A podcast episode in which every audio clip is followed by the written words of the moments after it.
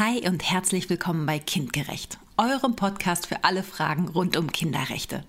Ich bin Franziska, ich bin Juristin und habe mich auf die Rechte der Kinder spezialisiert. Viele Leute wissen, dass es Kinderrechte gibt. Manche haben auch schon von der UN-Kinderrechtskonvention gehört. Aber was da genau drin steht, das ist den meisten noch unbekannt. Das ändern wir jetzt. Jeden Mittwoch bringen wir euch kurze und spannende Infos zu den Kinderrechten und zur Kinder- und Familienpolitik. Und zwar für Erwachsene und Kinder. Wir wünschen euch eine tolle Zeit hier bei uns bei Kindgerecht.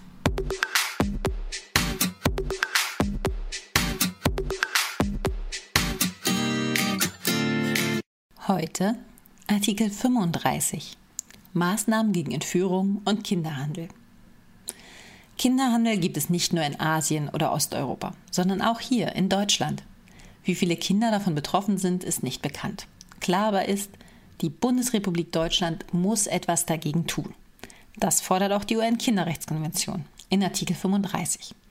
Darin steht, die Vertragsstaaten treffen alle geeigneten innerstaatlichen, zweiseitigen und mehrseitigen Maßnahmen, um die Entführung und den Verkauf von Kindern sowie den Handel mit Kindern zu irgendeinem Zweck und in irgendeiner Form zu verhindern.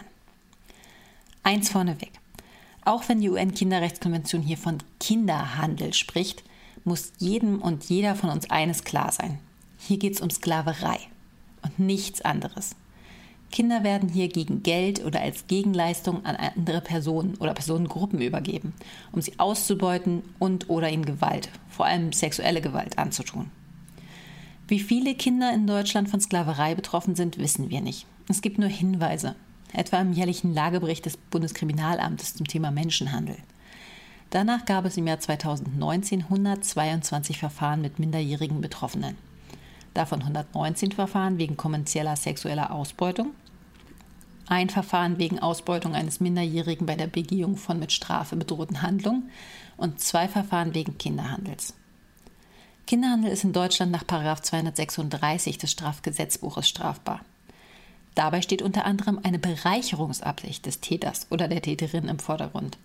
Ein Merkmal, das in der UN-Kinderrechtskonvention keine Rolle spielt.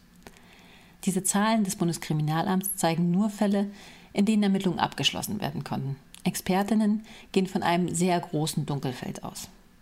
Die Vertragsstaaten sind verpflichtet, Maßnahmen gegen Kinderhandel zu ergreifen. Das sind vor allem strafrechtliche Regelungen, damit diese Form von Sklaverei verfolgt werden kann. Aber auch administrative Maßnahmen, welche die Voraussetzung für schnelles und effektives Handeln der, der Behörden sind. Vielen Dank, dass ihr reingehört habt. Wenn ihr von Kindgerecht nicht genug bekommen könnt, dann findet ihr uns auch bei YouTube und Instagram. Und noch mehr Videos und Clips, auch für Kinder, gibt es auf unserer Homepage. Ich würde mich freuen, wenn wir uns wieder hören. Bis dahin nur das Beste und tschüss.